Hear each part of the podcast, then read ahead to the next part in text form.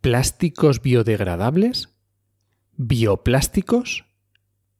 ¿Bioplásticos hechos de material vegetal?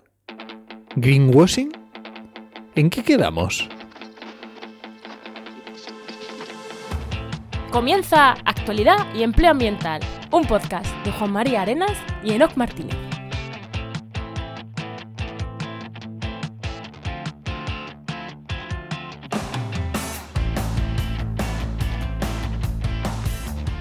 Buenas, soy Juan María Arenas Y yo, Enoc Martínez, y este podcast cuenta con el patrocinio de GeoInnova. la Asociación de Profesionales del Territorio y del Medio Ambiente. Hoy, en el programa 96 del martes 27 de abril, hablamos sobre bioplásticos, microplásticos, degradación de estos, incluso de crustáceos, creo que también vamos a hablar. Así que creo que vamos a hablar de muchas cosas en torno a los bioplásticos, microplásticos, que va a estar muy, muy, muy interesante. Pero antes, Enoch, ¿qué tal, qué tal tu semana? Ah, pues muy bien, muy bien. Tenemos un nuevo podcast que se va a unir a la red, pero no podemos decir todavía cuál es. Pero es muy, muy chulo. Ya veréis qué guay. Mira, la semana pasada te dije, no lo digas todavía. Y dijiste, no digo el nombre. Digo, tío, pero ya lo diremos cuando esté. Pues no te has resistido, ¿no? En esta las tenido No, que no, decir. no, no. Lo que no voy a decir es el nombre. Venga, eso lo dejamos para otro, para otro programa. No, pero es, es muy potente, yo que lo sé, y nuestra invitada que también lo sabe, que se lo hemos chivado. Eh, creo, que, creo que va a estar súper bien, ¿eh? Bueno, ¿y tu semana qué tal? Oye, mi semana no, no has dicho lo de Vodafone, que nos ha metido ahí en una lista de los mejores podcasts en medio ambiente o no sé qué. Y Sí, sí, sí. Te alegra un poco cuando estás en estos sitios y dices, ostras, qué guay que, que, que nos metan en una lista de los mejores podcasts por el Día de la Tierra, creo que fue. Y, joder, te alegran un poquito. La verdad que sí. Y también te quiero contar otra cosa, ¿no? Que es eh, que está haciendo, bueno, está en un montón de páginas web y demás, pero esta una que me pidió presupuesto, lo que son las redes de contactos, que me lo dio Clara, Clara, Clara, nuestra compañera Cerebrotes, Alimentes Covalentes, para hacer un podcast, para hacer una web para una mujer polaca que está en Holanda, que su pareja es española, tal. y me encantó porque hablando con ella, una de las cosas que más le gustó es cuando hablamos un poquito del tema de, oye, es que mm, las páginas web si cargan más rápido consumen menos recursos, menos CO2, eh, o sea, estuvimos hablando de cosas un poquito de sostenibilidad web de un pelín, porque la chica estaba interesada en esos temas. Y, y dije, no, tenemos que traernos a alguien a hablar de sostenibilidad web un día, ¿eh? Bueno, eso se arregla fácil. Esa regla fácil, no, venga, pues. bueno, que, que vamos, vamos ya con el invitado, ¿no? Preséntanos que Bueno, hemos traído hoy. Invitada, invitada. Pues hoy tenemos de esas personas que te hace ilusión traer, porque sabemos que lleva escuchando el podcast desde que nació y que la- ya la tuvimos por aquí en el programa 25. Hace ¡Ostras! 70 programas, 71 que estuvo aquí. Os voy a decir la presentación que hicimos en aquel momento y ahora que nos actualice su currículum ella, ya que, que no lo actualice. En aquel momento, en el programa 25, era Alicia Mateo Cárdenas, que yo creo que el nombre lo sigue manteniendo. Era ambientóloga, que creo que también sigue siendo ambientóloga. Y en aquel momento estaba haciendo un doctorado en Cork, en Irlanda, sobre ecotoxicidad y transferencia trófica de los microplásticos en plantas de agua dulce y crustáceos. Y creo que esto ya lo has actualizado, ¿no, Alicia? Hola, pues sí, he actualizado. Mi nombre sigue siendo el mismo, pero he cambiado mi título porque ahora soy doctora Alicia Mateos Cárdenas. Oh, yeah, doctora. Em, y, y ya, pues ya trabajo como investigadora postdoctoral, que es el tipo de investigación que se hace después de un doctorado. Em, sigo en el mismo sitio y en la, en el mismo, o sea, en la misma universidad, la Universidad de Cork, pero ahora me he cambiado y ya no investigo toxicidad, sino que ahora investigo, em, bueno, muchas cosas, pero mi trabajo real es investigar microplásticos en el fondo marino de aquí de Irlanda.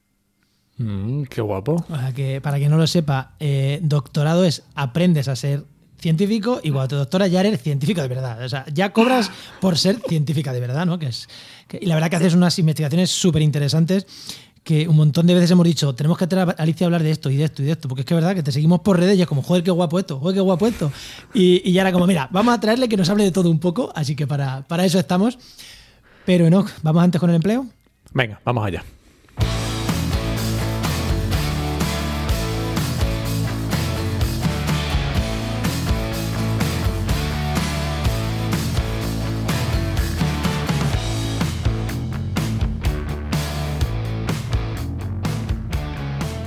Bueno, pues ya sabéis que siempre, antes de entrar al tema, que es a lo que mucho venís a escuchar aquí, tenemos aquí a Enoch dando un consejo de empleo, que ya sabéis que Enoch es director de la web www.trabajaenmedioambiente.com, el buscador de empleo de referencia en el sector ambiental en España. por lo pronto en España, veremos si en algún momento no es fuera de España, pero pronto en España, y que siempre nos trae un consejito de empleo. Enoch, ¿qué consejo nos traes esta semana? Creo que esto ya lo hemos dicho alguna vez, pero voy a insistir y ahora explico por qué. Bueno, el consejo es busca tu punto diferenciador, ¿vale? Y muy importante, si no lo encuentras, si no te das cuenta de cuál es, enséñale tu currículum a un compañero, a un familiar, a alguien que no tenga mucho, mucho contacto directo contigo y seguro que él te lo va a decir. Porque muchas veces uno no es capaz de verlo en sí mismo y los desde afuera se ve enseguida. Y esto es que me pasó una consultoría esta semana con un, con un chico, estaba buscando empleo y no encontraba y me pasó el currículum y yo me quedé alucinado con el currículum que tenía. Digo, pero no puede ser este currículum, pero, pero te contrato yo para acá. no, bueno, no, porque no tenía nada que ver, ¿no? Pero claro, dije, no puede ser.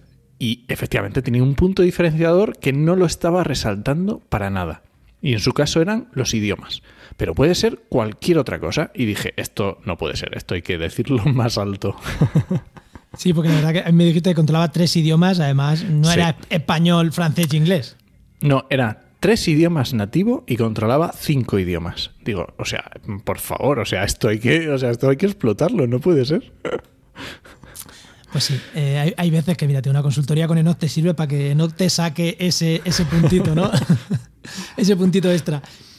Bueno, venga, la pregunta, la pregunta Alicia, que ya el consejo ya está dado.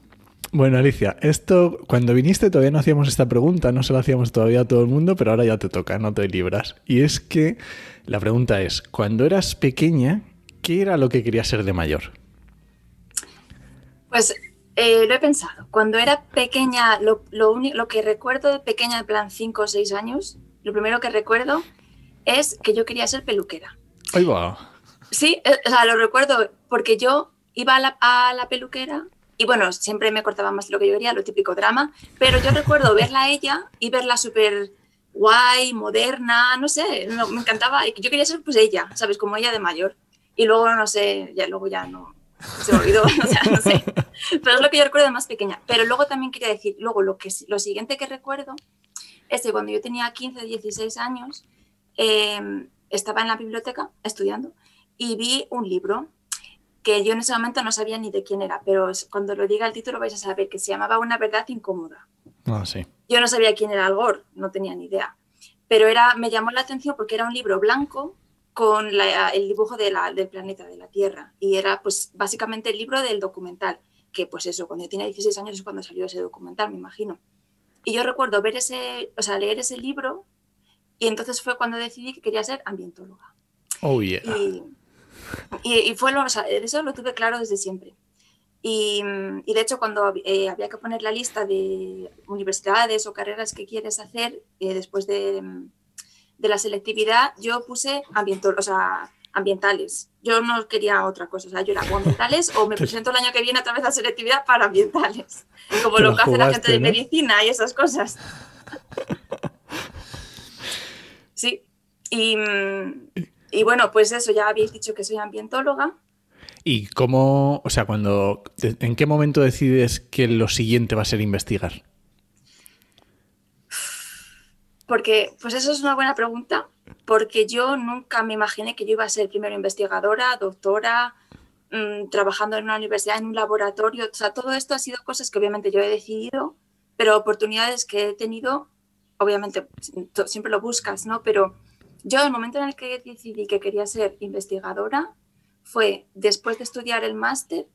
Yo, a ver, voy a explicar desde el principio. Yo cuando terminé la carrera de ambientales me fui a, un voluntariado en Cabo Verde con tortugas marinas. Y yo en ese momento quería, estaba a tope de ser de conservación, de animales, lo típico, ¿no? Eh, y de hecho estudié el máster de conservación. Em, y después de eso viajé un poco y, y tal. Trabajé, bueno, voluntariados y tal en cosas de sostenibilidad y la cosa es que una de las demás cosas que recuerdo también fue viajé y estuve en las Islas Galápagos y ahí conocí a gente que yo pensaba que era lo que yo quería ser de mayor, que eran conservacionistas, trabajando en proyectos en Costa Rica, en Galápagos, en, en el Amazonas. Y cuando les conocí me di cuenta de que yo eso realmente no era lo que yo quería. que es muy guay el trabajo, pero yo no quería ser tan nómada, ¿sabes? Eh, no sé, de seis meses en Costa Rica, seis meses en, yo qué sé, ¿no? Entonces ahí tuve un momento de, uff, madre mía, no sé qué hacer, pero yo había hecho la tesis de mi máster en microplásticos y a mí eso me era lo que me motivaba un montón.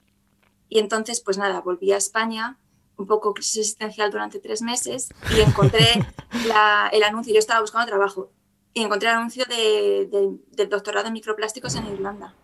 Y claro, cuando vi la descripción, es que era yo, o sea, todo lo que pedía era yo o lo que había hecho en mi máster, ¿sabes? Yo me, vi reflejada 100%, que normalmente nunca, nunca lo tienes todo en una descripción de trabajo o de cosas así. Entonces, ese momento fue en el que yo decidí que quería, ser, que quería intentar ser investigadora. También porque es verdad que a día de hoy, si quieres investigar o trabajar en plásticos, entender un poco, es que solamente es investigación. Em, y bueno, y ahora me encanta mi trabajo, me encanta ser investigadora, me encanta el laboratorio. Eh, yo, si me dicen hace 10 años en ambientales, suspendiéndolas todas, que iba a terminar siendo doctora en ciencias ambientales, yo no me lo hubiera creído. Y yo creo que habrá gente que me vea ahora que dirá, pero ¿y cómo ha llegado a, hacer esto? Pero también yo quiero decir, porque realmente sacar buenas notas no quiere decir que seas más inteligente o que, o que tengas más capacidad para ser investigador. De hecho, esto yo me he dado cuenta aquí en Irlanda es que todos mis compañeros, obviamente yo no les he visto las notas ni me han dicho nada, pero hablando con ellos es que muchísimos son como yo, o sea, bueno, suspendían, aprobaban, no sé qué, pero que lo, que, importante es tener pasión por lo que haces, porque al fin y al cabo es que te vas a dedicar a eso, aunque sea mínimo tres años de tu vida a tope, y vas a estar loca en ese tema y, y trabajar. Pero bueno, también quiero decir que otra pregunta que he visto que hacéis también es, ¿qué quieres ser luego? ¿O, o cómo quieres? Bueno, esa pregunta que habéis hecho recientemente. Sí, eso lo hemos hecho alguna vez con algún... Eso cuando algún invitado ha venido, ya le hemos hecho la primera, pues repetimos con la segunda.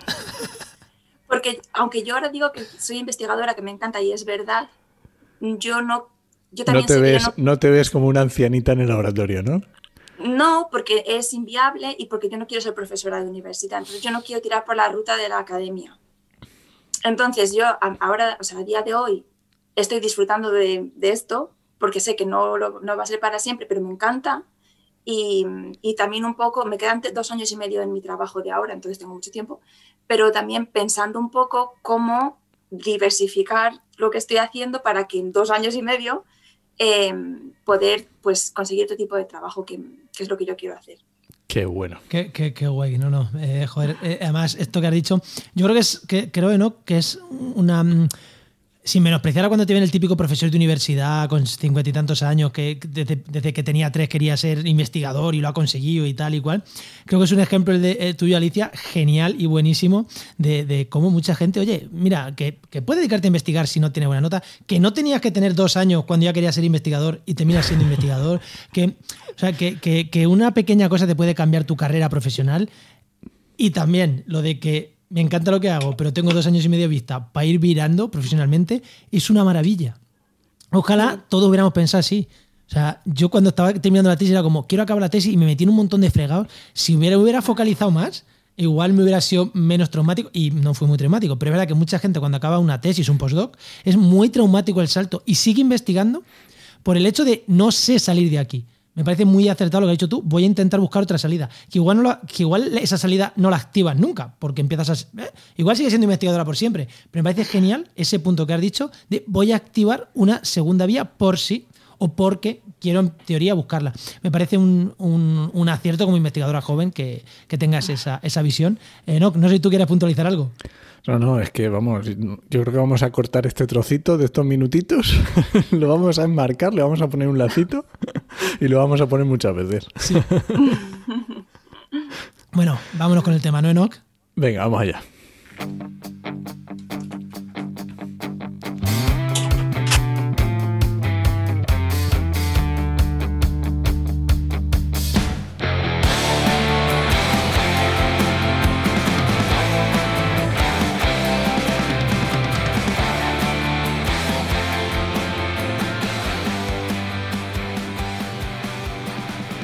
Bioplásticos.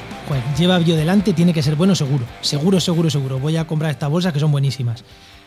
Pues, Alicia nos decía el otro día que, no, que igual no son tan buenos. No por llevar el bio delante es tan bueno. Construido con materiales fibras vegetales. esto ya sí, si es vegetal, es natural, tiene que ser buenísimo. Pues, pues igual tampoco, ¿no, Alicia? Pues no, la verdad es que es algo que, a ver, siempre es bueno que se busquen soluciones a problemas ambientales, en este caso la contaminación de plásticos. Y es verdad que esta solución de los bioplásticos ha salido relativamente rápido em, en cuanto hemos sabido que los plásticos están contaminando el medio ambiente. Pero sí es verdad. Vamos a parar un segundo. Vamos a explicar primero qué es un bioplástico. Sí. Vale, pues creo que a día de hoy no hay una definición aceptada, por eso también te meten bioplástico cualquier cosa, pero para que la gente lo entienda, un bioplástico, o sea, voy a decir lo que es un bioplástico, los buenos, y luego lo que pueden ser también en general. Un bioplástico de, de los buenos tiene que ser hecho de materiales vegetales y que se biodegrade en el medio ambiente. ¿Qué pasa? Que hay algunos bioplásticos que se venden que están hechos de petróleo, pero porque se pueden degradar en, industria a altas temperaturas. Como se degrada, lo llaman bioplástico. Luego también hay otros bioplásticos que están hechos de materiales de plantas, pero que no se, se, degradan de nuevo en industria a altas temperaturas, pero que si lo tiras al medio ambiente, pues igual va a estar ahí contaminando como lo hace un plástico normal.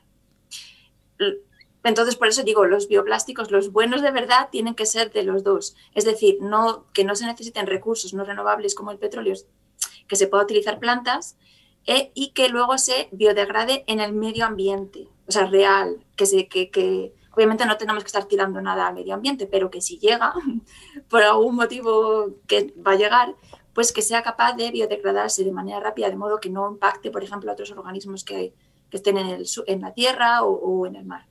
Sí, al final es como, digamos, esto que ya se está implantando en muchos sitios en España, que es la basura orgánica separada, ¿no? Que se puede compostar y que se, digamos, que pudiera ir a esa basura orgánica y que por un proceso natural, sin presión ninguna humana, simplemente dejándolo, se degradara. Al final eso es lo que nos interesa.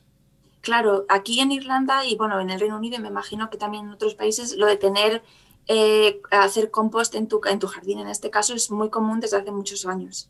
Y es verdad que hay mucha gente que desde que empezaron a salir los bioplásticos, por ejemplo, las tapas de las, em, del, café, del café de llevar, que pone bioplástico o compostable, pues mucha gente lo empezó a tirar al compost y luego se dieron cuenta de que no, o sea, que tiene que ser, es compostable en una industria que se dedica a eso.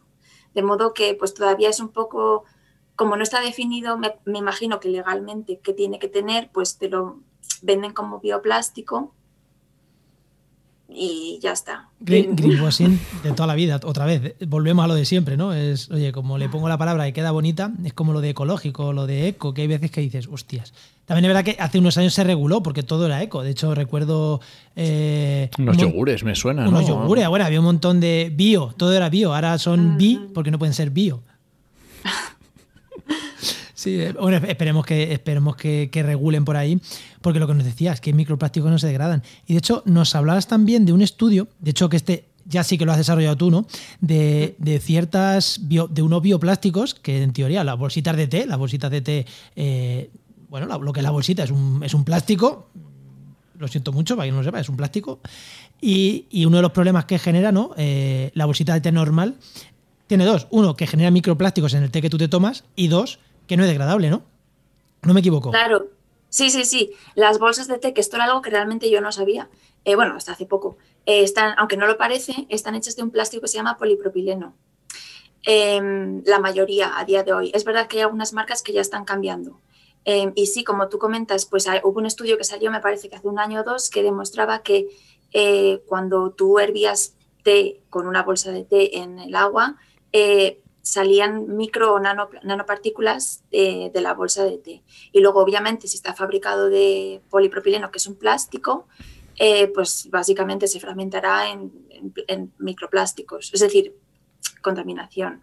Entonces, en el, estudio que yo he hecho es interesante porque, eh, primero, está eh, como viene de una empresa que vende tés en bolsas de té.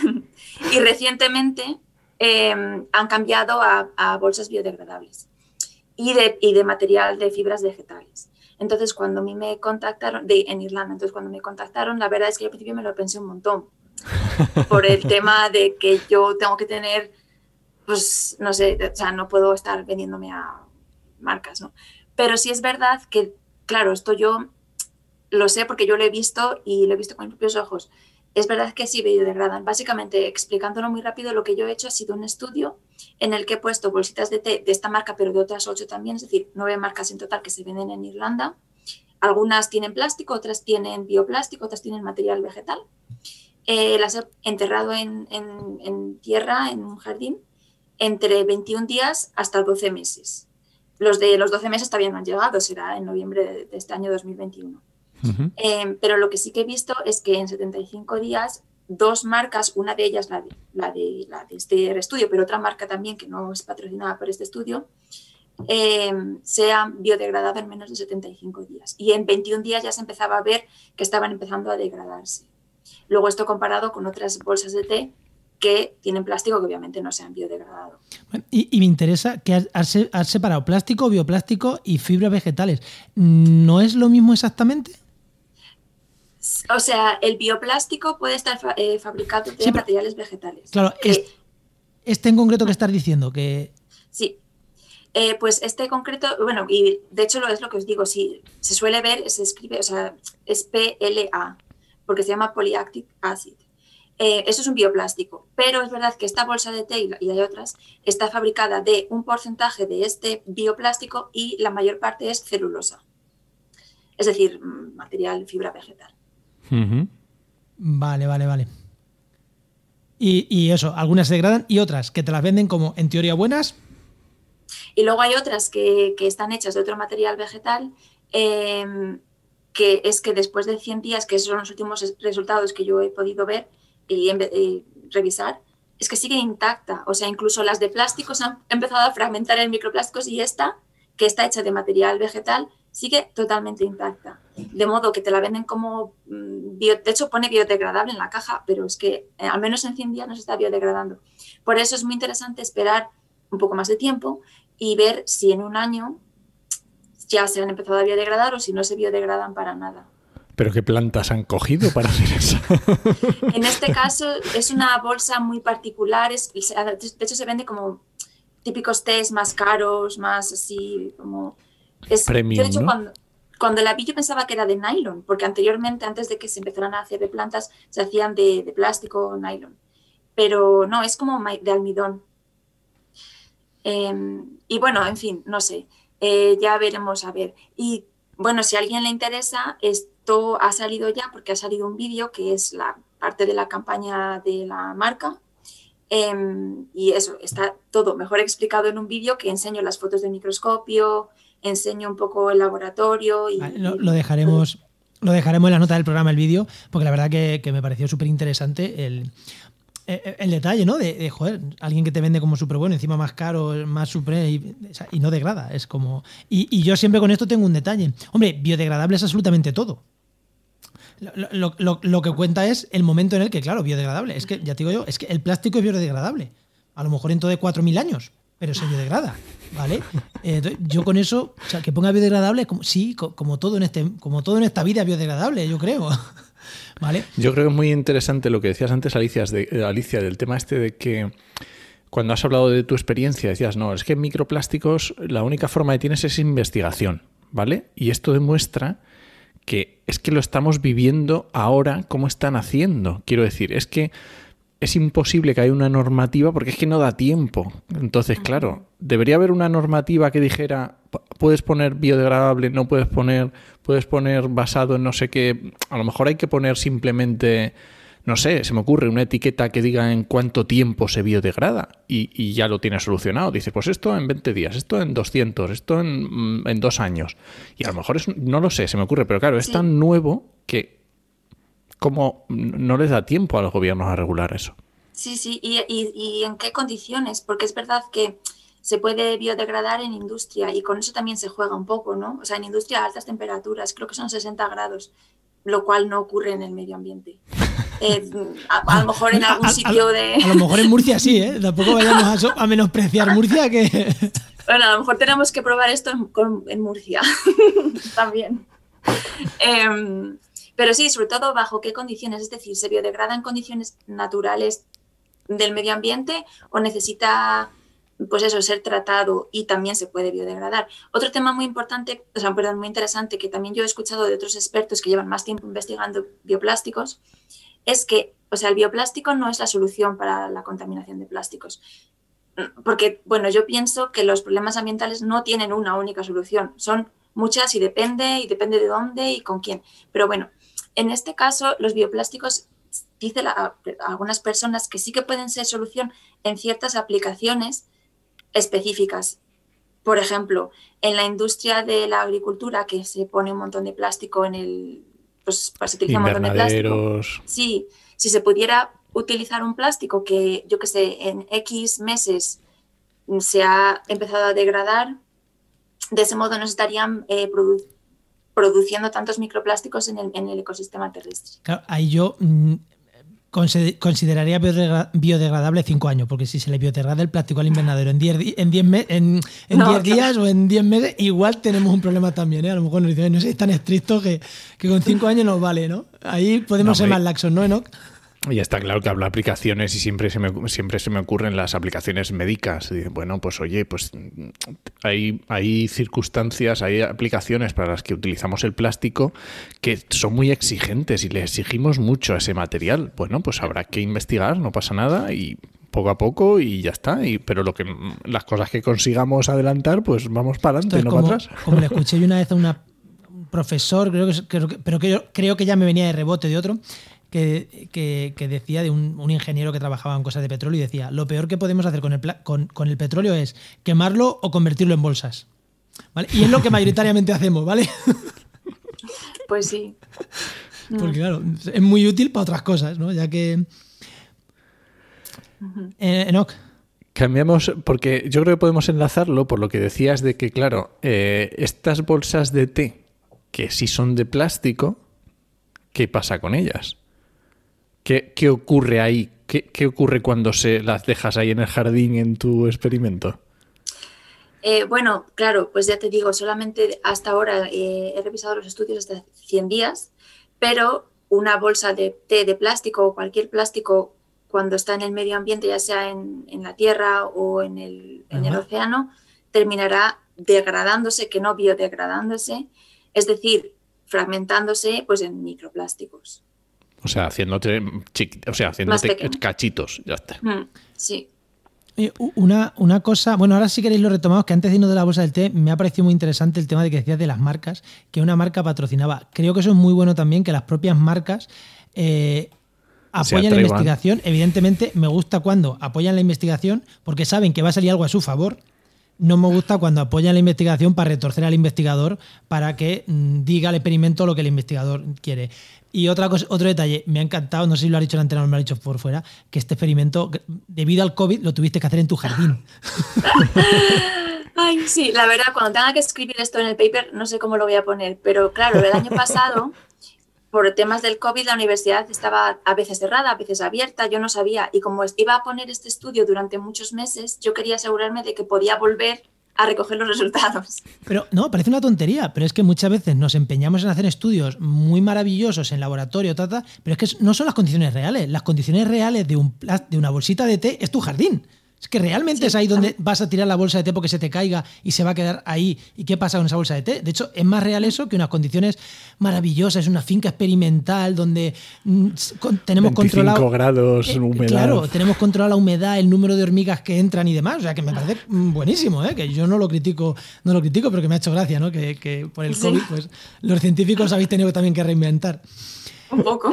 y ahora, eh, si te parece, saltamos a otro tema que he dicho yo que creía que íbamos a hablar de, crustáceos y nos ha dado tiempo a hablar de crustáceos. Porque hace casi un año publicaste un artículo, parte de tu tesis, que nos pareció muy interesante, ¿no? Que los crustáceos estaban empezando a triturar los, plásticos del mar, ¿o cómo, cómo era aquello? Cuéntanoslo un poquito porque me pareció súper interesante. Pues sí, estos unos, em, unos crustáceos que son muy pequeños, son de río porque mi tesis fue de río, pero bueno, también se encuentran en el mar. Eso es una especie que se encuentra, o sea, no la especie, sino el género en, en el agua en general. Em, y descubrimos, o sea, mi, mi, foco de investigación no era para nada estudiar la fragmentación ni nada. Yo estaba intentando investigar el impacto de los microplásticos en estos organismos. Pero cuando yo les daba, o sea, cuando ellos ingerían los microplásticos, me di cuenta de que estaban comenzando a fragmentar. O sea, yo estaba teniendo unos resultados muy extraños. Em, y después de mucho tiempo y probar varias cosas, nos dimos cuenta de que era porque los estaban fragmentando, es decir, los ingieren micro, o sea, muy, muy, pequeños microplásticos los ingieren y los fragmentan en diferentes tamaños y algunos de ellos nanoplásticos, es decir, súper mega pequeños. Claro, porque digamos que, el estómago suyo o su cavidad, llámalo como quieras, los digiere y los hace todavía más pequeños. Sí, sí, sí. Y luego, pues, eh, claro, eso fue lo que yo demostré, que ya de por sí, o sea, ya te digo, me, fueron bastantes cosas que había que demostrar, pero lo interesante sería es como seguir ese estudio pensando eh, si esos nanoplásticos se están introduciendo en las propias células del animal o qué pasa si, si puede entrar en la cadena trófica. Em, es bastante interesante también porque hasta a día de hoy siempre se explica que los plásticos en general, los microplásticos se degradan por la acción del sol, eh, por mm, condiciones ambientales que tardan un montón de tiempo pero en este estudio demostramos que eran entre 24 y 96 horas, o sea, es decir, súper rápido. Oh. Es decir, los ingieren y cuando los están pues eh, digiriendo, sí ya se están fragmentando. Y claro, y este tipo de animal se encuentra en todas las partes del mundo, incluso en los polos, me refiero al género. ¿Qué, género es? Em, eh, Gammarus. Gammarus, pensaba que ibas a decir. Eso lo sabía, lo, suponía por el porque ha dicho que está en todo el mundo y tal. El Gammarus es el, para que la gente no lo sepa, es el típico camaroncito pequeño que hemos utilizado muchísima gente de alimento para las tortugas. Ese, esa gamba diminuta, e, ese es el camarón. El Gammarus y está en un montón de, vamos, eh, en un montón de ríos en España, bueno, en todo el mundo. Eh, si removéis un poquito, vais a los ríos y removéis un poquito los berros con un colador, eh, os quedáis con camarones en la mano, siempre y cuando el río tenga unas condiciones más o menos buenas. Súper abundante, o sea, es una especie súper, súper abundante. Y además es que yo, esto también, bueno, yo, yo creo que existe también el pensamiento general de que, como el ciclo del plástico, ¿vale? soltamos el plástico, la botella va al río, llega al mar, allí se convierte en las famosas islas de plástico que le da el sol y el viento tal, se hacen pequeñitos y se ya entran y se lo comen los peces y tal. Pero claro, tú me estás diciendo que en 24 horas un bichito que está en el río ya lo está convirtiendo en microplástico, vamos, en nanoplásticos. O sea, ya está entrando directo con un, con un tamaño imposible está entrando directamente al, vamos, al ecosistema y al, y al ciclo de, la red trófica. Sí, em, y luego también, o sea, por supuesto, eso es lo que está ocurriendo. he de decir que en mi doctorado, como era de ecotoxicología, al contrario que con las bolsas de té, esto es en un laboratorio, eh, con condiciones controladas, microplásticos, alta concentración, etc. Pero lo, pero lo que sí es cierto es que estos animales tienen la capacidad de fragmentarlos. Eso sí que es 100% y si está ocurriendo en el laboratorio va a ocurrir en el medio ambiente. Em, y luego también otra parte de, mi, de la investigación sobre la cadena trófica también interesante, pero que sí, eso lo podemos dejar para más tarde, es que no solamente, pero también otra cosa que se piensa mucho es en los peces. El pez pequeño que come, o sea, pez grande que come pez pequeño y tal. Pero también hay otra parte de investigación que está empezando a tirar porque las plantas también absorben o absorben en la superficie los microplásticos que luego se los comen otros animales. Un segundo, antes de entrar al tema de las plantas, quiero hacerte un tema de los crustáceos y ya cerramos este tema. Eh, ¿Tenían que ser los trozos pequeños o eran capaces de morder? Quiero decir. Vale, es una, es una, buena pregunta. En mi estudio eran pequeños, eran microplásticos, pero es verdad que hay otro estudio eh, de otra universidad en los que el mismo género Gamarus, pero marino, eh, les daban trozos de bolsas de plástico y los animales se agarran a la bolsa como si fuera una, hoja o como si fuera pues, lo que se alimentan y la comen fragmentando. también te digo, eso puede ser un problema, porque si están comiendo eso, no están comiendo su comida. Ya, pues sí, es verdad. Claro, eh, lo que pasa es que, claro, depende. Si es una especie de las que tiene que estar comiendo 20 eh, horas al día para alimentarse, pues vamos a tener un problema. Si es una especie de las que come un rato, pues no va a haber mucho problema porque, oye, va a comer un rato, va a comer plástico, no le va a alimentar y después va a volver a comer su comida, en principio. ¿Vale? Pero, ostras, podemos generar problemas de. Y el, género Gambarus es muy amplio.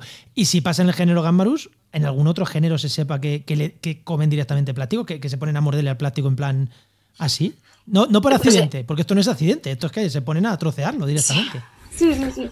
Em, hay otros estudios, hay muy pocos, pero hubo otro, eh, hubo uno antes que el nuestro, que lo demostraba en el krill antártico, que al fin y al cabo es, parecido. Eh, y luego también eh, se ha demostrado en em, lombrices de tierra, es decir, que no solamente es de crustáceo gambarus, pero es esto, es algo como muy nuevo que se está empezando a ver ahora también porque yo creo que nunca ha sido el, foco de atención de la investigación. Porque otra cosa que quería comentar, ya que me lo habéis preguntado y lo comenté al principio, yo no estaba buscando estos resultados. Esto es algo que yo lo encontré porque algo estaba ocurriendo y lo decidimos investigar y, y como yo le ha estado ocurriendo a otras personas. Entonces, yo me imagino que las personas que, los investigadores que hayan encontrado algo así, pues lo publican, pero que no se sabe mucho porque no se, tampoco se ha mirado, no se ha investigado. Sí, sí, no se estaba buscando directamente, ha sido mm. resultados secundarios. Tampoco se buscaba la penicilina y mira la que lió. de hecho, ha sido, eh, la verdad es que es el estudio o el capítulo de mi tesis que más me gusta, por, también porque es el que más me ha costado en general con todo, eh, y también es el que más, no sé, más atención ha recibido. Eh, no sé, le tengo mucho cariño a este estudio. Sí. También le tengo mucho cariño porque al principio mis supervisores yo he tenido muy buena relación con ellos y de hecho gracias a ellos y, su ayuda terminé mi doctorado a tiempo y todo muy bien. Pero es verdad que al principio me decían, Alicia, no te fijes mucho en eso, céntrate en lo que tienes que hacer, porque a lo mejor, es a lo mejor no, era, no iba a ser esto, no querían que yo invirtiera mi tiempo en algo que parecía una locura, que estos animales tan pequeños lo fragmentaran. Entonces le tengo mucho cariño a este estudio por eso, porque pues fue persistir, seguir intentándolo así en mi tiempo libre del laboratorio, por así decir. Luego ya cuando me creyeron, porque vieron las fotos del microscopio, ya dijeron, no, no, venga, para adelante, que esto va a ser un estudio muy interesante. Y luego, pues eso, em, fue lo publiqué a pocos meses, no sé cuántos, dos meses así, de terminar la tesis y toda la atención y todo, pues la verdad me dio el subidón ya para terminar ahí. Oye, y hablando de que hemos, ya hemos tocado el tema de, las redes tróficas y estabas empezando al tema de las plantas, porque claro, ahora estamos diciendo lo que decías tú, el pez grande se comía el chico, no sé qué, pero eh, claro, las plantas las estábamos dejando a un lado. Sí, porque bueno, la verdad es que en general las plantas nunca reciben mucha atención en, eh, general en, la gente. O sea, yo es verdad que lo veo en estudiantes cuando quieren hacer zoología, que aquí existe zoología o, ciencias ambientales simples porque amas los animales. Nunca nadie viene, o a lo mejor una persona viene y dice, es que a mí me encantan las plantas y por eso quiero estudiar algo de la naturaleza. Em, y es verdad que en la investigación de microplásticos, como comenzó más en el mar, pues primero se ha centrado mucho en el mar, luego más en el río, tal, pero como que las plantas se han olvidado un poco, siempre ha sido en animales y en seres humanos ahora también. Entonces, eh, bueno, mi tutor de la tesis es, eh, o sea, se dedica a plantas, entonces, claro, también teníamos ese... Yo estaba investigando en general en los ecosistemas, pero también dedicándome a plantas. Y parte de mis estudios han sido investigando la interacción de los microplásticos con las plantas y si hace algún efecto. Y recientemente hemos, bueno, tenemos este artículo que ha sido aceptado para publicación y ya va a estar publicado, sobre qué es la revisión bibliográfica, que también es la introducción de mi tesis, Em, sobre lo que se sabe a día de hoy, em, de todo lo que se ha investigado y se ha publicado sobre micro y nanoplásticos en plantas no solo acuáticas, sino también terrestres. Em, y bueno, a ver, hay muy pocos estudios, aunque bueno, ahora mirando lo que se publica sobre COVID, que con 14 estudios ya se hacen conclusiones de la vacuna y cosas así, estos son, ya no me acuerdo si eran 41, pero realmente son todos los que se habían publicado hasta el momento en el que yo hice la, reuní todos los estudios. Sí, em, pero sí es verdad que eso, la mayoría de los estudios realmente en plantas han sido en plantas terrestres, porque al fin y al cabo cuando tú piensas en una planta, piensas en lo que pensamos es una planta terrestre, no una planta acuática. Em, y sí que se ha descubierto, de hecho el año pasado salieron dos o tres estudios muy potentes en Nature de, de laboratorio, ¿no? Pero que demostraban que las plantas también son capaces de absorber, es decir, introducir nanoplásticos en sus células y luego pues eh, pasarlas de la, raíz a las, a las hojas, etc. Em, y o bueno. Sea, o sea que tenemos a las lombrices que, se comen los trozos grandes de plásticos y lo hacen en nanoplásticos y a las plantas que las meten en sus células, con lo cual mm, es una entrada en la cadena trófica que, Que, que a lo mejor no es lo que la gente mm, piensa, ¿no? De cómo van a entrar los nanoplásticos. Claro, de- todo esto está hecho en- de momento en laboratorio, es algo que está comenzando, ¿no? Entonces es en laboratorio, con nanoplásticos en plan de, de forma perfecta, con, mm, a unas condiciones que realmente no se dan en el medio ambiente. Todo esto es, por así decir, práctico porque está mm, demostrado de manera visual y en un laboratorio, pero es como teórico en el sentido de que realmente las condiciones en las que se prueban no se dan en el medio ambiente, pero sí es verdad que las plantas se está demostrando que son capaces de introducirlos. Ahora, el O sea siguiente que vamos, experimento que en tu jardín. Arabidopsis, ¿no? Sí, Arabidopsis la- se las ha llevado Atom- todo el microplásticos. sí, Arabidopsis. Eh, pues ya sabemos, siguiente lo que te digo, el siguiente en tu jardín.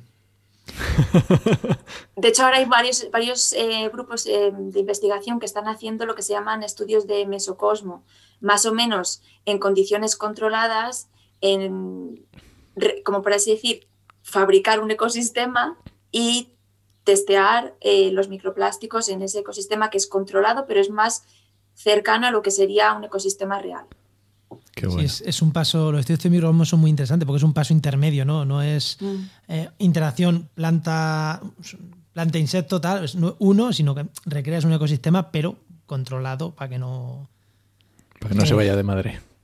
Claro, sí. hay cosas que son muy difíciles de hacer, claro, es que tampoco vas a estar contaminando una extensión enorme para ver cómo le afecta eh, a todo, las plantas, oye, cómo le afecta esta extensión de tres hectáreas, no va a tirar allí plásticos allí. Claro, y, aparte es que o sea, es algo que se dice bastante, todos los estudios de microplásticos tienen que ser más realistas y, es, y yo también lo pienso, por supuesto, pero por un lado, por algo hay que empezar, pero por otro lado, es lo que tú dices, no puedes ponerte a contaminar un jardín o, o una zona muy extensa, pero también hay que saber, o sea, también hay que tener el control, es decir, tú no puedes poner eh, para investigar el efecto de un microplástico en plantas de cualquier sitio del campo y a lo mejor ves que las plantas están muriendo, pero a lo mejor no es por los microplásticos, a lo mejor es porque están recibiendo contaminantes en el subsuelo, en fin, siempre hay Mil que tenerlo, cosas, claro. claro, hay que tenerlo controlado para, para saber Y- 100% lo que estás investigando. Y ahora dices se van a morir, ya casi con esto cerramos. Eh, se han encontrado microplásticos en las plantas que los absorben con D y absorben con B, o sea, absorben, o sea, se los meten dentro, no solo que se los quedan pegados, sino que se los meten dentro. Eh, ¿se, les ha, ¿Se ha visto efectos nocivos sobre las plantas de estos microplásticos? Pues eh, sí y no. Em, en, algunas en algunos estudios sí que dan eh, efectos negativos o que las plantas están estresadas. Em, en otros no. Por ejemplo, yo en mi tesis con una planta acuática no encontré ningún efecto negativo en lo que yo investigué. Pero em, luego hay otros estudios en otras condiciones con otro tipo de planta en los que sí. Entonces es eso. Mm, Sí, no, de- depende un poco de las condiciones, depende de la planta. Por eso es algo que todavía no se puede decir en 100%. Claro. Sí, sí, sí o sí no. Sí, pero que, que en algunas ya les afecte ya es sintomático de que puede afectar. Pero claro, hay mil, mil, mil motivos más. Enoch, ¿algo más o vamos cerrando? No, yo- me ha encantado este último también porque para que nos demos cuenta que la ciencia es así, ya está. Eh, Pues oye, mm, sale así y hay que saber por qué y buscar el por qué y ya está, y seguir avanzando. La ciencia es lenta, eh, la investigación es lenta. Al fin y al cabo, un doctorado, que es la mayor, la mayor parte de los estudios, son hechos por gente de doctorado o gente muy, ¿sabes? Entonces, un doctorado es mínimo tres años. La ciencia es muy lenta, a pesar de lo que es- está ocurriendo ahora, que tiene que ser muy rápida, pero es lenta y de hecho tiene que serlo para tener un cierto grado de calidad. Y luego, que un- no tampoco se puede hacer una conclusión con un estudio o una tesis. Tienen que ser pues muchísimas que te llevan en una dirección o, como en este caso, te llevan en varias direcciones y luego es como la visión global que haces la conclusión y para eso se necesita tiempo y años. Me, ha- me ha encantado un detalle, ya con esto cerramos, una reflexión que has hecho sobre la investigación, que dices, has dicho, la mayoría de investigaciones la hacen doctorandos. Me ha encantado, me ha encantado. No, y en parte es cierto porque el, el periodo fértil de un investigador es el doctorado y el postdoc. Después, la figura de los investigadores principales son imprescindibles porque le dan coherencia a años de investigación, porque ahora eh, Alicia se irá y llegará otro retomando en el punto donde estaba Alicia sus investigaciones. Pero es verdad que los mm, lo- los investigadores principales de los grupos de investigación, coordinan mucho, gestionan mucho y son imprescindibles para la investigación, pero que tú dices, pero el que está en laboratorio normalmente es el, doctorando, que es el que, el que lo hace. Hay que todas las figuras son importantes, pero no nos pensemos que el catedrático es el que más investiga, ¿eh? que, el que más investiga es el, el curre. El catedrático está a otras cosas imprescindibles en la investigación, ¿eh? son imprescindibles, no, no los menos claro. ni muchísimo menos. Pero es verdad que los periodos más fértiles de investigación es predor y los, y el, los postdoc, los, mm, los primeros años de, de doctor, que son cuando más eres capaz de, sacar adelante porque todavía no tienes que meterte con burocracia tanta eh, y, tienes ese ímpetu ¿no? de, sacar adelante. Luego es más, es más complicado, así que quería hacer esa reflexión porque mucha gente dirá, hombre, ¿cómo que investigan los doctores, los jóvenes? Pues sí, sí. La mayoría de investigaciones son de predoctorales y primeras etapas de, ya de doctores. Las bolsitas de té estaban en el jardín de Alicia, no en el jardín del investigador principal. Bueno, pues, Alicia, muchísimas, muchísimas, muchísimas gracias por pasarte por aquí. Pero antes, perdón, momento spam. ¿Dónde te podemos encontrar, seguirte? En Twitter, LinkedIn, ¿dónde, dónde te seguimos? Eh, por Además tienes una web nueva ahora, ¿no? Sí, pues eh, en Twitter soy Alicia Mateos barra baja y soy eh, activa de manera, por así decir, profesional, es decir, de cosas de plásticos, en inglés, en español, dependiendo. LinkedIn también tengo, que es mi nombre completo.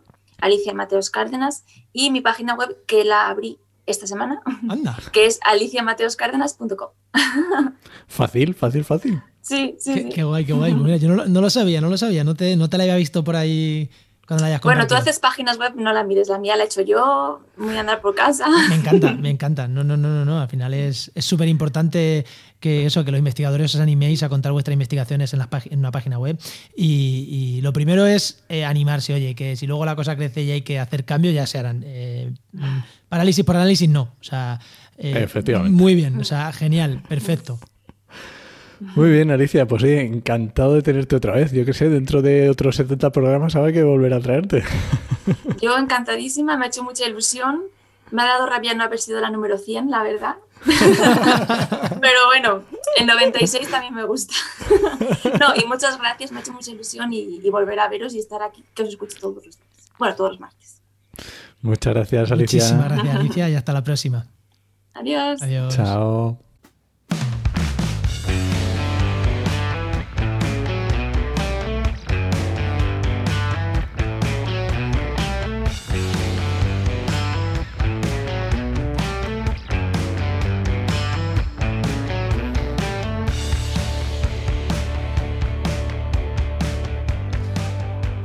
Bueno, no, que se nos va el programa. Pero antes vamos a ver. Hoy me da que vamos a volver a hablar de mapas o de algo así, ¿no? Algo así me suena así. igual no, igual ahora llega, ahora llega nuestro invitado, que a quién tenemos, por cierto, hoy. Pues hoy tenemos a Enrique López Rodríguez, que ya sabéis que es doctor geógrafo especializado en SIG y riesgos naturales y por supuesto profesor en Geinova, que es el mejor patrocinador. Sí. Muy buenas, Enrique. Hola, muy buenas tardes, Juan. ¿vamos a hablar de mapas o me tira un triplazo y no vamos a hablar de mapas? Eh, sí, no. Bueno, vamos por, a... pues de qué vamos a hablar. Pues esta vez quería hablar un poco de, la herramienta, bueno, más que herramientas, un software en sí mismo, eh, FME. FME. Sí. Eh, es, un, es un programa que, bueno, para el que no lo conozca, es un, software ETL, eh, digamos, dentro de esa clasificación de ETL, de Stress Transformation Load, acción, transformación y carga, de diseño de flujos y procesos que te permite eh, cargar, eh, em, eh, transformar de cualquier tipo, todo tipo de datos y luego escribirlos en multitud y una gran variedad de, formatos. Si bien el programa está especializado en el contenido o en el componente geoespacial. O sea que es un programa como una caja de herramientas, ¿no? En plan, oye, yo tengo aquí datos muy diferentes y este me permite aquí integrarlos todos, trabajarlos. Más o menos. Efectivamente, como si yo, alguna vez, si lo quiero explicar para si, si la gente no, lo conoce, yo siempre digo, la gente que maneja GIS y está acostumbrada a ARGIS o QGIS, yo, por ejemplo, en ARGIS, ¿conoces el Model Builder? Me dicen, sí. Digo, pues lo mismo, pero a lo bestia, y se lo traga todo. Datos a cascoporro, ¿no? Sí, no, es, yo creo que una de las cosas fundamentales es eso, que se, es que, aunque suene mal, pero que se lo traga todo. Es decir, tú puedes tener el origen, o sea, yo no sé, no me acuerdo la cifra exacta que estaba ahora, pero la última vez que lo consulté, eran, no sé si eran 600 o 700 variedades de formatos. de lectura, de transformación y de escritura. Bueno, y, de y, la transformación que tú quieras, entre medias, lo que, lo que tú quieras hacer. Es decir, a nivel alfanumérico, a nivel vectorial, a nivel de imagen, a nivel de lo que, ¿Y, qué es un software eh, de código abierto o es un software privativo?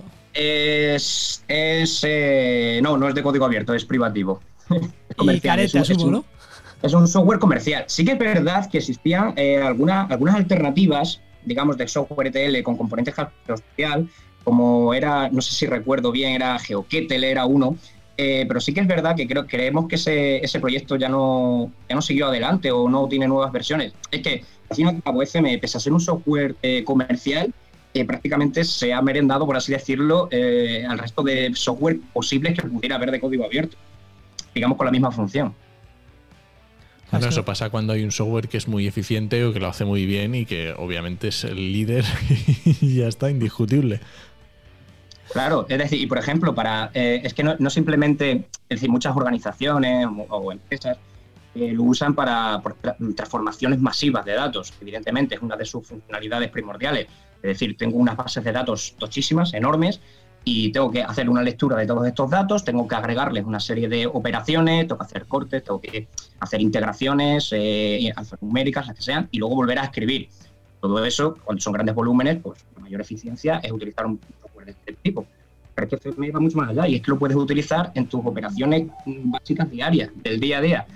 Porque tarda muy poco. Hacer un clip, por ejemplo, yo tengo una pequeña anécdota, un clip de, eh, varias, digamos, varios polígonos multiparte, por así decirlo, eh, con el Corine Cover, por ejemplo, eh, mientras que en un software kit de escritorio me tardaba entre 15 y 20 minutos la operación, FM me lo hacía en 3,2 segundos. o sea que es un automatizador de tareas, vamos. Sí, sí, o sea, y, luego, por ejemplo, todas las escrituras que puedes hacer, eh, incluso puedes configurar que se, escriban tantos formatos como tú quieras en, función de distintas propiedades de, los atributos. Es decir, yo tengo una capa muy grande que se llama de una manera y tiene una categoría en los atributos de una manera. Vale, pues quiero que me saque una capa por cada variación que tenga este atributo. Pa, pa, pa, y te lo vas sacando, pero a velocidad de, del rayo, vaya. Joder, eh, me he metido a mirar los, precios porque evidentemente digo, voy a cotillar esto. A ver, no, es una cosa que comprártela para hacer cosas ligeritas no, porque es un, es un software que vale, que vale pasta. Pero, pero es verdad que en cuanto, joder, en cuanto has tenido que hacer una cosa que tarda 20 minutos y has tenido que hacer 100 veces, son muchos minutos. Si lo has, o sea, que, igual en tres meses lo has amortizado el gasto para la gente que estamos acostumbrados muchas veces a hablar aquí de, de QGIS y de software de código libre, pero hay veces que estos software caros, si los usas, no son tan caros. Efectivamente. Claro, y, luego es eso, la, toda la versatilidad, porque como está utilizado en el componente geoespacial, todas las operaciones básicas de una cartografía eh, o de un análisis GIS te las va a hacer y sea tratamiento con datos vectoriales, CAD de cualquier tipo, eh, sea con raster también de cualquier tipo de formato e incluso con operaciones LIDAR. O sea, es que trabaja con todo y de una manera muy, muy, muy buena. Mira, yo eh, cuando veía cuando veía yo los cursos, ya sabéis que nosotros en, en también hacemos cositas de blog y de la web y tal, y cuando veía los cursos de FME, digo, es el único software que no me suena. Joder, eh, pues ya los voy a mirar con otros ojos esos cursos, ¿eh? Cuando esté haciendo el SEO para esos cursos, los voy a mirar con otros ojos. Sí, y además, o sea, y ya no solo eso, sino para, eh, como simple y última anécdota tonta, eh, FME yo una vez lo utilicé para hacer una cosa tal que así. Eh, tenía un Google Drive, ¿vale? una planta, como un, el, este, el este de las hojas de cálculo del Drive, era pública y periódicamente la gente que tenía acceso iban actualizando cosas. ¿Qué pasa? Yo, yo tenía que hacer una copia de seguridad de esa hoja de Google Drive, diaria. Y era como, como te da la pereza y era algo que, tienes que, hacer, que tenía que hacer diariamente, diseñé un proceso eh, FME que eh, se iniciara automáticamente con el, ordenador, o sea, el ordenador lo iniciara automáticamente y ese proceso cogía, se metía en el Google Drive, cogía una, hacía una copia de la, del Excel como estuviera y me lo guardaba en el directorio. Y yo sin tener que tocar absolutamente nada. Es decir, a nivel de, las cosas que puedes llegar, o sea, la libertad es la, imaginación, ¿sabes? O sea. Qué guapo. Qué guapo, qué guapo. Nada, oye, pues, joder, ya lo miraré con otros ojos, ya digo, ya miraré con otros ojos porque me encantan. Todos los procesos de automatización me encantan. Bueno, Enrique, que nos vemos en la próxima. Muchas gracias. Ha sido, ha sido un placer. Pues recuerda que este programa te llega gracias a nuestro patrocinador, a GeoInnova, La Asociación de Profesionales del Territorio y del Medio Ambiente. Y que puedes encontrar en www.geinnova.org.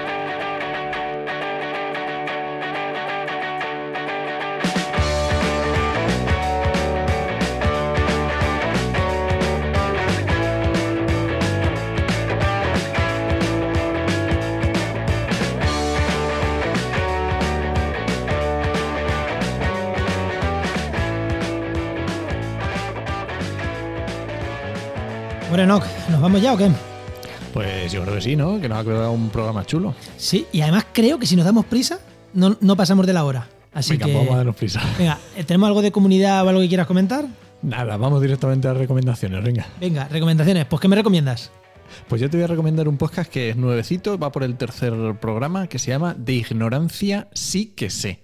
De Alberto Aparici, con un par de amigos suyos, hablan de temas de enseñanza, no de divulgación, de enseñanza, eh, de la enseñanza de la ciencia. Muy chulo, muy guay, muy recomendable. ¿Y tú qué me recomiendas? Pues yo te recomiendo uno que lo hemos recomendado aquí muchas veces, que es el podcast de Víctor Correal, no es asunto vuestro. Muy bueno. ¿Por qué? Porque ha vuelto, ha vuelto. Y el programa era maravilloso, era maravilloso, y ahora Lo ha cambiado. ha cambiado. Ahora va a ser él hablando, porque tenía un problema. No sacaba programas, porque no sacaba tiempo para hacer esos programas maravillosos, con ese storytelling que contaba maravilloso, con esas músicas maravillosas. Pero le apetecía seguir contando a la gente. Entonces dice que un amigo le dijo, tío, pues enciende el micro y cuéntale a la gente lo que te apetece contar a la gente. Y el día que te apetezca hacer algo chulo, pues lo haces. Y el día que no, queremos escucharte, aunque, aunque no le metas ese storytelling porque tú eres bueno hablando. Así que ha dicho, bueno, pues voy a hacer un podcast de. pues voy a estar todos los viernes haciendo, volviendo al podcast, no es asunto vuestro. Y a mí, entre el podcast maravilloso una vez cada tres meses, o que lleva sin sacarlo tres o cuatro meses, pues casi que prefiero. Prefiero escucharlo todas las semanas porque el tío es muy bueno hablando. Eh, habla de emprendimiento, de. pues no sé. Y al final, aunque no lo diga, al final, a última, te mete el, la esencia de su podcast antiguo, de meterte ahí, eh, no sabes cómo, te ha vendido algo y te lo ha hecho. Y me encanta Víctor Correal. No me he escuchado este todavía, pero tengo muchas ganas de escucharme. No el es asunto nuevo. vuestro, se llama. Este capítulo tengo ganas de escucharlo. Venga, pues vámonos, Enoch. Venga, vámonos.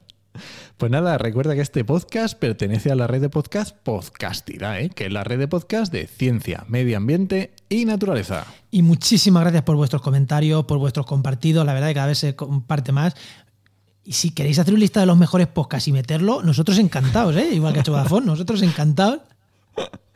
Y nada, os esperamos la siguiente semana en actualidad y empleo ambiental. Nos escuchamos. Adiós.